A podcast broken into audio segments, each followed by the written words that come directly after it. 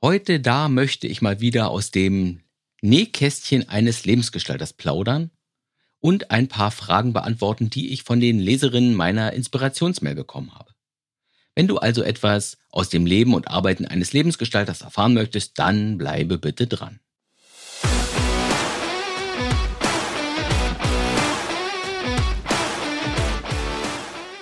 Hallo und schön, dass du dabei bist im Podcast Mein Leben, meine Regeln. Hier spricht Ralf Senftleben und heute, da möchte ich ein paar wild zusammengewürfelte Dinge aus meinem Leben und meiner Erfahrungswelt teilen. Ich fange mal mit dem Thema Schlafen an. Ja, das Schlafen. Es ist ja so, weil ich eigentlich die ganze Zeit mit dem Kopf arbeite, muss ich auch mental wach, klar und bei mir sein. Sonst kann ich nicht denken und nicht arbeiten, sonst kann ich nicht schreiben, sonst kann ich keine Konzepte machen. Und natürlich bin ich auch mal müde oder ich bin schlecht drauf oder ich bin maulig. Und damit ich dann trotzdem arbeiten kann, habe ich so mit der Zeit meine Tricks entwickelt, um meinen emotionalen Zustand zu verändern. Also meine Energie und meine Stimmungslage. Und Schlafen gehört zu diesen Tricks dazu tatsächlich. Gerade der Kurzschlaf, also das Powernapping. Denn danach, da fühle ich mich eigentlich immer besser als vorher. Fokussierter, entspannter, wacher, arbeitsfähiger. Und ich nutze den Kurzschlaf tatsächlich auch oft als eine Art Kreativtechnik. Wenn ich bei einer Fragestellung nicht weiterkomme, dann haue ich mich erstmal kurz aufs Ohr und oft wache ich dann nach 20 Minuten mit einer Lösung wieder auf. Das funktioniert erstaunlich gut. Und wo ich jetzt über das Schlafen erzähle, da muss ich tatsächlich gehen. Okay, nächste Frage, die ich bekommen habe. Ralf, wieso schreibst du als spiritueller Mensch eigentlich so viel über das Thema Erfolg? Und ähm, ich sag's mal so, für mich sind das keine Gegensätze, aber ich halte mich auch nicht für einen besonders spirituellen Menschen. Ein bisschen vielleicht, aber nicht besonders ausgeprägt.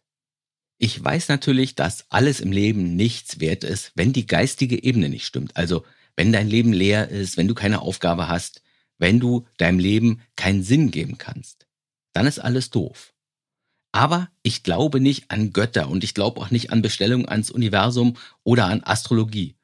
Und jedes Mal, wenn ich das sage oder wenn ich das schreibe, dann bekomme ich ganz viele E-Mails zurück von Menschen, die mich vom Gegenteil überzeugen möchten. Und ich sage es ganz ehrlich, diese E-Mails gehören dann nicht zu meinen Lieblings-E-Mails von euch.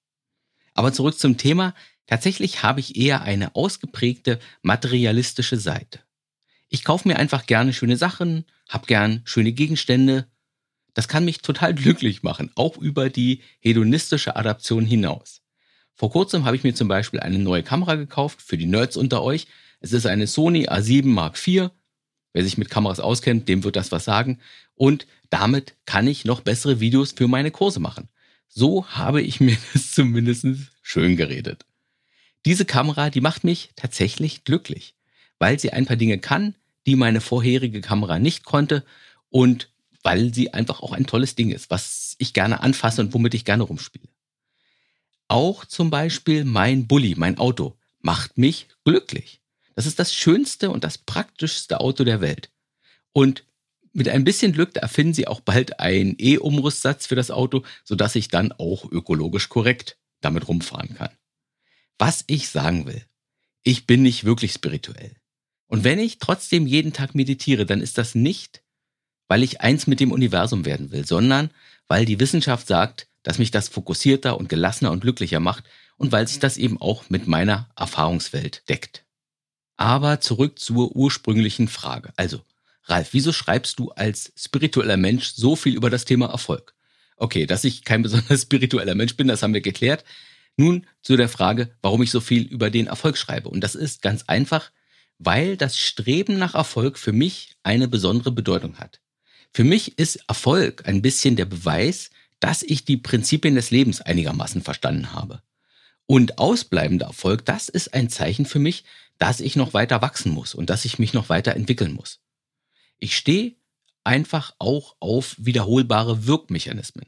Wenn ich den Lichtschalter anmache und dann wird es hell, dann freue ich mich. Das mag ich.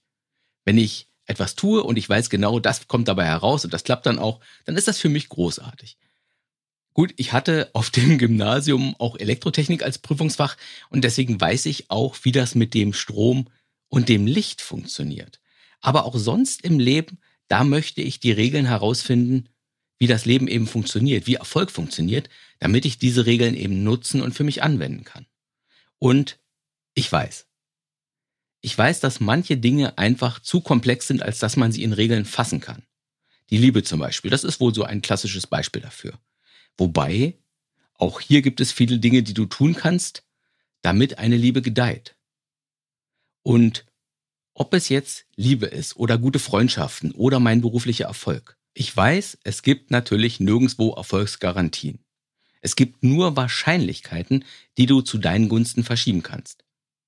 Du kannst dich fragen, was will ich erreichen, was ist mein Ziel und was kann ich tun, um meine Erfolgswahrscheinlichkeiten zu erhöhen? Und was kann ich sein lassen, um mir selbst meine Erfolgswahrscheinlichkeiten nicht kaputt zu machen. Das ist ein bisschen wie beim Pokern. Ja, Pokern, das gehört tatsächlich zu den wenigen Gesellschaftsspielen, die ich wirklich gerne spiele. Und beim Pokern, da bekommst du ja zufällige Karten. Aber ein guter Pokerspieler kann oft auch aus den schlechten Karten noch etwas machen. Er spielt auch die wirklich guten Karten so, dass er seinen Gewinn maximiert. Pokern ist so ein bisschen so wie das Leben. Ja, ich finde Pokern, das ist ein exzellentes Stichwort, denn an vielen Stellen ist das Leben für mich tatsächlich ein, ein Spiel. Es gibt ein Ziel, es gibt Regeln und du spielst das Spiel, um es zu gewinnen. Mein Ziel, ich möchte als Mensch wachsen und auf dem Weg eine möglichst gute Zeit haben und die Regeln könnten lauten, erstens überlege dir, was du brauchst, damit es dir gut geht. Oder damit es dir wieder besser geht, falls dein Leben sich in letzter Zeit irgendwo verschlechtert hat. Und Regel Nummer zwei, tue, was du tun musst, damit du dein Ziel erreichst. Und wachse, wo du noch zu klein bist, um deine Ziele zu erreichen. Oder um deine Bedürfnisse noch mehr oder noch tiefer zu erfüllen. Und wenn du das schaffst, wenn du diese beiden Regeln anwendest, dann bist du erfolgreich. Dann hast du diese Runde im Spiel gewonnen wobei das Leben ja aus unendlich vielen Runden besteht. Und das ganz, ganz große Spiel, das hast du gewonnen, wenn du am Ende sagen kannst, ich hatte auf diesem Planeten eine gute Zeit, ich hatte definitiv meine Momente und ich habe mein Ding gemacht, ich war ich. Ich habe auch meine Fehler gemacht und ich habe daraus gelernt. Es hätte alles viel schlechter laufen können und im Übrigen danke, dass ich dabei sein durfte. Ja, ich bin also jemand, der im Spiel des Lebens gerne erfolgreich sein möchte. Weil ich mir dann sagen kann, hey Ralf, komm, was bist du doch für ein kluges Kerlchen. Du hast verstanden, wie die Welt funktioniert. Also wenigstens ein bisschen oder wenigstens manchmal. Ja, so ein Selbstvertrauen, das will ja auch manchmal gestreichelt und gepempert werden. Große Frage. Klappt das bei mir eigentlich immer mit dem Erfolgreichsein und die Antwort ist eigentlich offensichtlich nein, leider nicht. Denn wie schon gesagt, es gibt ja keine hundertprozentigen Erfolgsrezepte. Du kannst nur Wahrscheinlichkeiten verschieben. Und manchmal sind die Wahrscheinlichkeiten gegen dich. Das ist leider so. Nicht nur, weil unser Erfolg ganz oft nur teilweise von uns selbst abhängt. Wenn mein Ziel etwas ist, das andere Menschen mit einbezieht, dann wird es automatisch schwierig.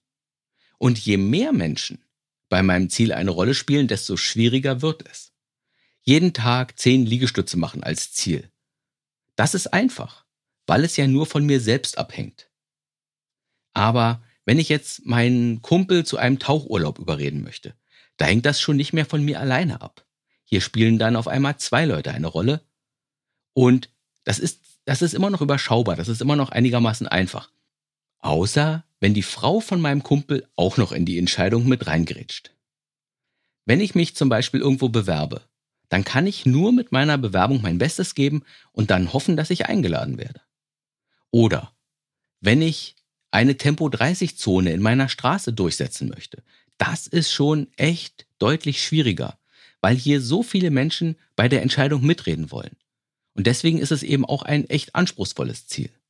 Es gilt, Je mehr Köche, desto schwieriger wird es, einen Brei zu kochen, der mir am Ende auch schmeckt. Es ist ja nun mal so, das Leben ist eine eher soziale Geschichte. Und deswegen gibt es immer sehr viele Köchinnen, die mitkochen. Und deswegen ist es vielleicht auch als Einsiedler am einfachsten erfolgreich zu sein, aber das ist ja nicht für jeden von uns was. Aber es sind auch nicht immer nur die Umstände oder die anderen Menschen, die mich scheitern lassen. Wir scheitern oft auch, vielleicht sogar am meisten an uns selbst. Vielleicht an unserer Halbherzigkeit oder an unserer Bequemlichkeit. Oder daran, dass wir uns nicht für einen Weg entscheiden können, also dass wir zu viele Möglichkeiten haben. Oder wir scheitern daran, dass wir nicht dazu bereit sind, das zu tun, was notwendig ist. Wir scheitern vielleicht daran, dass wir nicht Nein sagen können, sodass am Ende einfach nicht genug Kraft und Zeit für unser eigentliches Ziel übrig bleibt. Oder wir scheitern an unserem Perfektionismus oder an unserer fehlenden Gewissenhaftigkeit. Das zum Beispiel ist immer mal wieder ein Thema für mich persönlich. Ich könnte die Liste noch sehr, sehr lange weiterführen, denn es gibt echt viele Gründe, wo wir an uns selbst scheitern. Erfolgreich sein, das ist einfach schwierig, weil es so viele mögliche Widerstände und Gegenkräfte gibt. Und umso wichtiger ist es, jeden Erfolg zu feiern, denn bei all den Gegenkräften und Widerständen, da ist ein Erfolg schon eine ziemlich unwahrscheinliche Sache. Die Wahrscheinlichkeit, dass wir scheitern, ist jedenfalls meistens größer als die Wahrscheinlichkeit, dass wir erfolgreich sind. Deswegen beschäftige ich mich ganz gerne mit den Erfolgswiderständen, denn meine Idee ist, je besser ich die ganzen Gegenkräfte verstehe, desto besser kann ich mich auch darauf vorbereiten und desto besser kann ich auch funktionierende Gegenmaßnahmen ergreifen. Und wenn ich dir eine einzige Sache zum Thema Erfolg und Ziele erreichen mitgeben könnte, dann wäre es die Erkenntnis, Erfolg ist kein Selbstläufer, sondern wir müssen normalerweise viele Widerstände von innen und auch von außen überwinden, selbst bei solchen einfachen Vorsätzen und Zielen wie zum Beispiel jeden Tag zwei Liter Wasser zu trinken oder abends schon um zehn ins Bett zu gehen, damit wir morgens munter und frisch aufwachen. Und meine Idee ist eben, je besser du die ganzen Widerstände kennst und je besser du dich darauf vorbereitest, desto größer sind eben deine Erfolgswahrscheinlichkeiten. Eine Frage aus euren Reihen habe ich noch. Neulich hat die Helene mich per E-Mail gefragt, Ralf, wusstest du eigentlich schon immer, was du willst? Und die Antwort ist einfach manchmal so und manchmal so. Also, ich wusste zum Beispiel mit 15 schon, dass ich Informatik studieren will. Und das hat auch geklappt. Das habe ich durchgezogen. Aber ich wusste nicht, dass ich schon mit 28 keinen Bock mehr darauf haben würde, als Softwareentwickler zu arbeiten. Ich wusste mit Mitte 20, dass ich keine Lust mehr auf 9 to 5 habe. Aber ich hatte tatsächlich lange Zeit keinen Plan, wie die Alternative aussehen könnte. Die hat sich erst so mit der Zeit entwickelt. Und ich wollte eigentlich nie heiraten und jetzt bin ich schon zum zweiten Mal verheiratet. Ich wollte auch eigentlich nie Kinder, aber wenn du sie erst hast, dann wachsen sie dir komischerweise ans Herz und dann willst du sie irgendwie auch nicht mehr weggeben. Was ich sagen will, was du heute willst und was du in fünf Jahren willst, das können zwei vollkommen unterschiedliche Dinge sein. Und deswegen habe ich für mich auch irgendwo aufgehört, mir längerfristige Ziele zu setzen. Mein Planungshorizont, der ist im Augenblick immer genau ein Jahr. Und für diese Zeit, da weiß ich, was ich will und da weiß ich auch, was ich brauche, damit es mir gut geht. Und was danach kommt, das entscheide ich dann. So, das war es für heute wieder aus dem Nähkästchen. Und ich hoffe, es war für dich etwas Interessantes dabei. Und ich hoffe, wir hören uns in der nächsten Folge wieder. Und bis dahin bitte unbedingt dein Leben nach deinen Regeln spielen. Tschüss.